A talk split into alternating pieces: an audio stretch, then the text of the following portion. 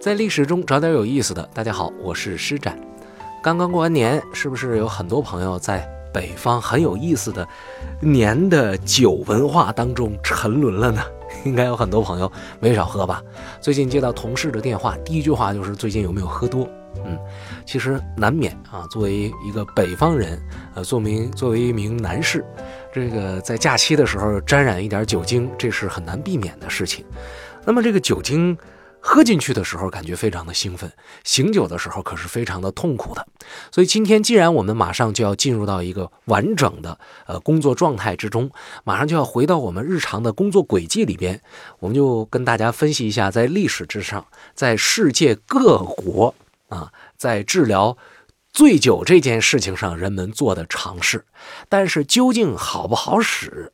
嗯。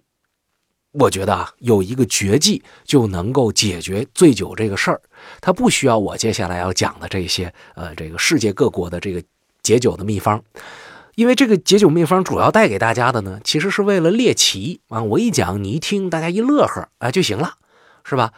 这个完全不好说，你现在能不能用得上啊？用上了好不好使，这都不好讲，而且有些东西你也配不齐。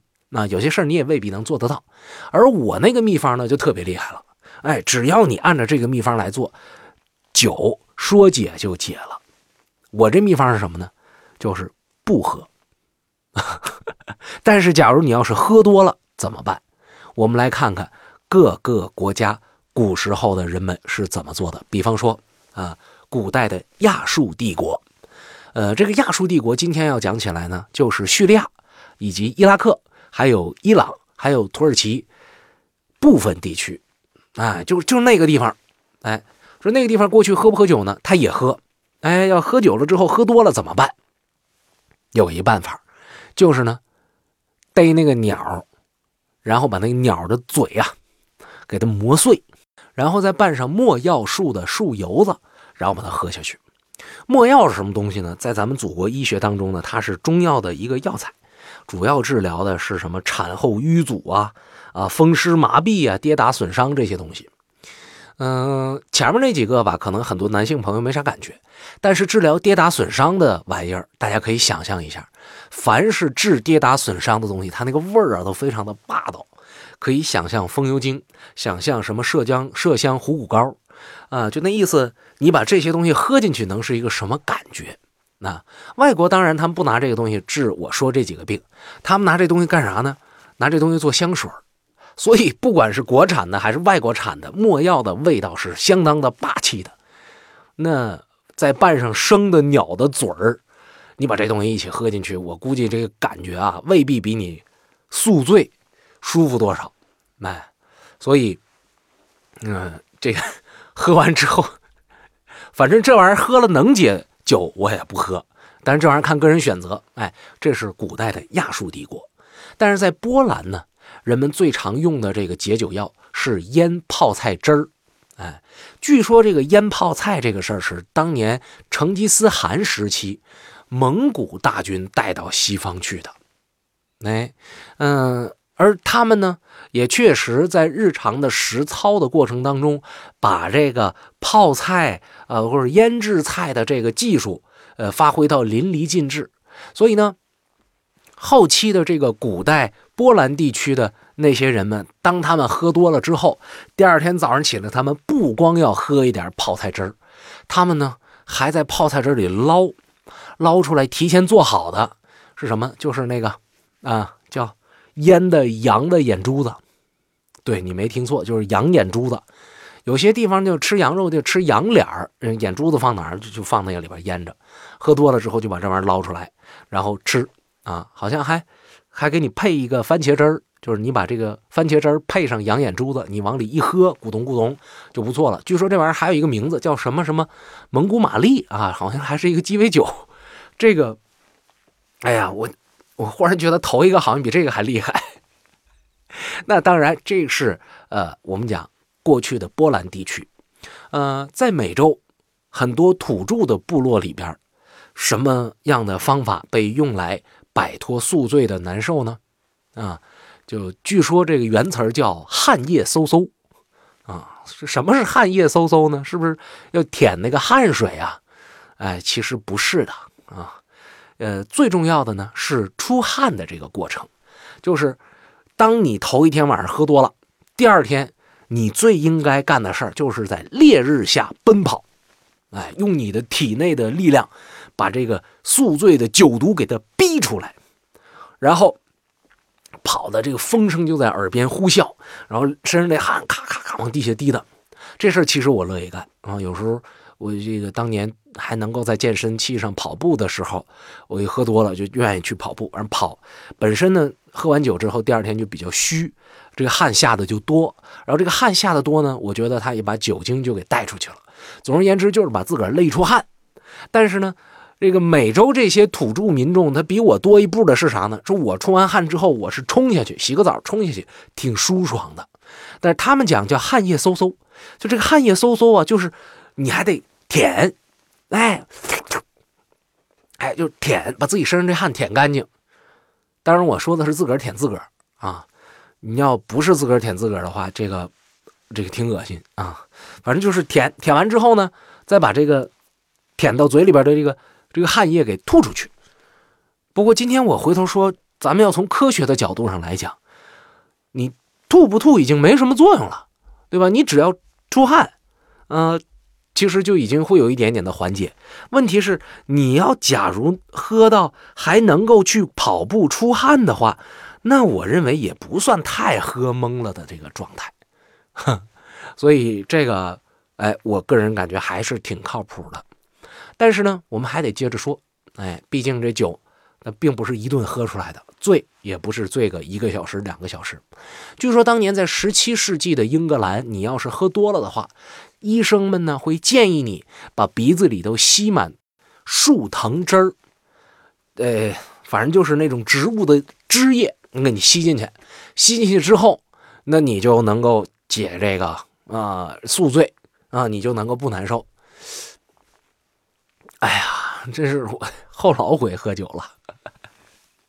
在波多黎各，假如你要是喝多了，啊，嗯，这个老喝酒、老喝酒的那些人呢，就告诉你，说你呀，下巴再喝酒的时候，你只要啊拿一片柠檬，或者是拿一片酸橙，反正就是酸的东西，擦擦自己自自己的胳肢窝就行了，啊。当然，你第二天喝多了，就是喝多了第二天擦不不没用，就是你喝多的当天你就拿过来就咔咔就擦，哎，擦完就好了。啊，甚至有的版本说是啥呢？你不用两只手的胳肢窝你都擦，你就记着你拿哪只手端酒杯，然后你就擦那只手的胳肢窝就行了。啊，这个反正。我不知道大家喝酒啥样，我喝酒是不一定哪只手端杯，哎，有时候我筷子都放那，我啥也不吃，我就我就拿这个酒杯就可以了，哎，然后呢，这是呃过去的波多黎各，嗯，还有一个特别有意思的这个玩法，这是在嗯巴黎，嗯，在十九世纪末的巴黎有一个大伙都比较认可的办法，说这个办法能够解决宿醉。怎么办呢？把生鸡蛋加一点 whisky，加一点辣椒酱，然后一口闷了它。哎，然后这样你宿醉就能解了。这个东西我说起来啊，这好像多少有点意思。为什么呢？就是这个生鸡蛋啊，当年还没有那么脏啊，不像现在，就是你把它洗一洗，就基本上就还行了。因为过去也没有太多的饲料，呃，没有太多重金属残留啊、农药残留啊，这些都没有。呃，鸡蛋也都相对要好，你把那个鸡蛋生吃，好像也不会犯啥太大的毛病。当然，你要小心里边的寄生虫。加一点辣椒酱呢，可能是为了调味儿。问题是在于这个加一点 whisky。我们今天讲，其实喝多了之后的第二天很难吃下去什么东西。一般的情况下呢，就是吐、眩晕、难受、出汗、懒，对吧？但是你胃里边呢，你还饿，你还吃不下去，怎么办呢？生鸡蛋是很好的补充体力的玩意儿，嗯，那至于加一点威士忌，我的认为是这样的，就是喝多之后之所以难受，是因为你的这个神经啊，它太兴奋了，它需要一点点的舒缓，那这时候如果你再稍微喝一点酒的话，它能帮助你神经得到抚慰。当然，这个问题也是呢，呃，分两说。第一说呢，呃，这种喝完酒难受的，第二天再稍稍喝一点这件事，在东北叫透透。哎，你看东北的人在一块喝酒的时候，一整说走啊，喝酒去。那人估计说不行，昨晚喝多了。对方的对话一定说，哎，没事，透透就好了。所谓的透透就是再喝点但是这个再喝点你必须要控制量。第二天你再喝，很容易再醉，这一醉可就不好缓了。那你第三天再透就更难了。那我们先不去谈这个酒在身体当中被消化的这时间需要多少，那我们就就说这个呃你的个人感受的问题，你少喝一点点。它能帮助你舒缓你的神经，你喝多了更难受。还有一个问题，就是一般的情况下，你要是真喝多了，第二天你别说，就是你你你连饭你都不想吃，你看着酒，你闻着酒，你想到酒你都想吐，你还能再喝进去点去？这多么艰难的一件事啊！反正个作为我个人来讲呢，好像很难啊。古罗马，那在古罗马的时候呢，大家知道他们是纵情歌舞的。啊，什么聚会啊，那都是不在话下，而且是生活当中不可或缺的一大部分。从小一直喝到老啊啊！据说呢，就当时的罗马人要是不会聚会，要不会畅饮，那就不是罗马人。所以他们也很容易喝多。但是喝多了怎么办呢？他们习惯在第二天的上午吃一只油炸的金丝雀来解酒。哎呀，这个就不太理解了。油炸的金丝雀，那搁我们今天来说呢，那是不是也可以理解成为炸铁巧啊？对吧？这玩意儿也没啥艰难的。第二天早上吃，这但是吃油炸的东西有点吃不下去啊。我吃一个炸铁巧，没觉得能够解解酒啊，也没觉得能够让我第二天舒服一点啊。这个就不一定好使。哎，但是第二个呢，啊，还有罗马人有第二个选项，说你要用这个不好，你用第二个办法。第二个办法我就没试过。因为这玩意儿实在是太难买了啊！其中有一道菜是羊肺啊，这个倒也不是那么难，关键是还有一个原料叫生猫头鹰的蛋，这个太难了。我长这么大，我很少见着活的猫头鹰，更别提猫头鹰的蛋了。那再说回美国西部，据说呢，在美国西部有这样的一种说法：假如你头一天喝多了，那么第二天。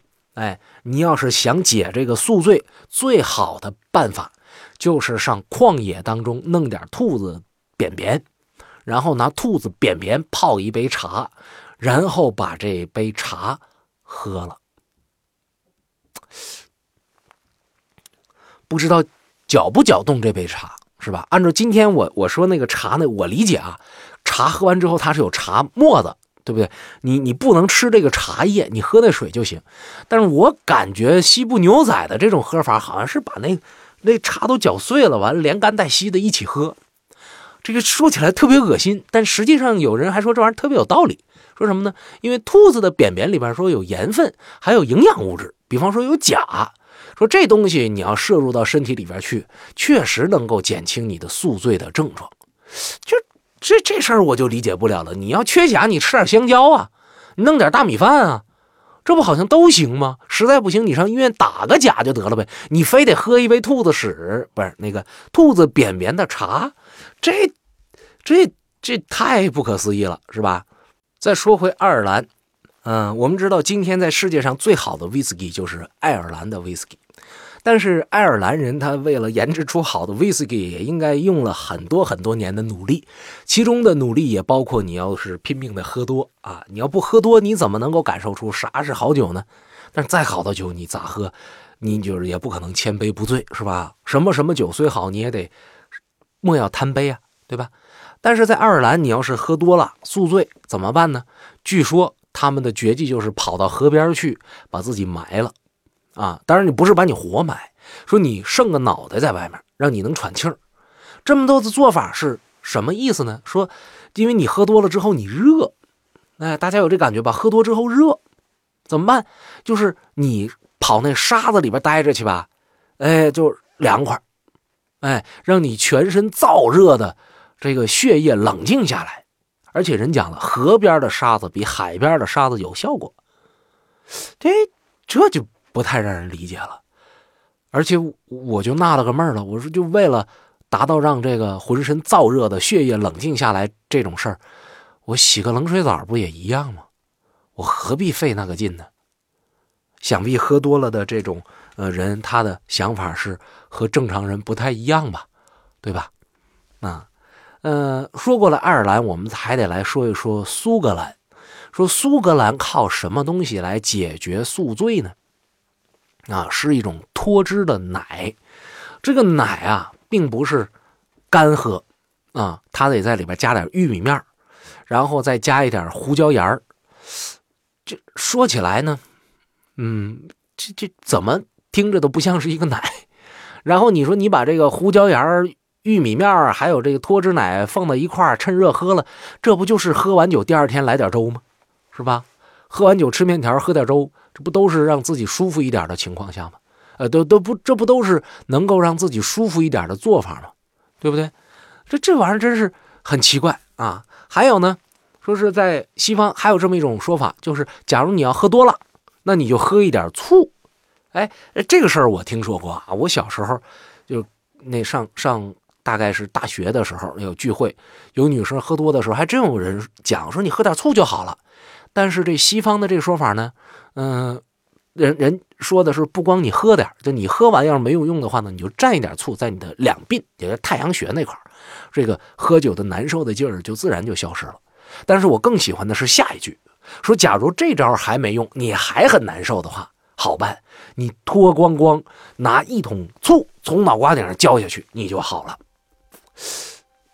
哎呀，好，那今天的节目就这一节就到这儿吧。啊，我猜大家听过了我刚刚所介绍的这些很奇葩的历史上各个国家的解酒办法之后，一定会认同我在开篇的时候所讲到的那一个不醉酒的绝技的，那就是。尽量不喝。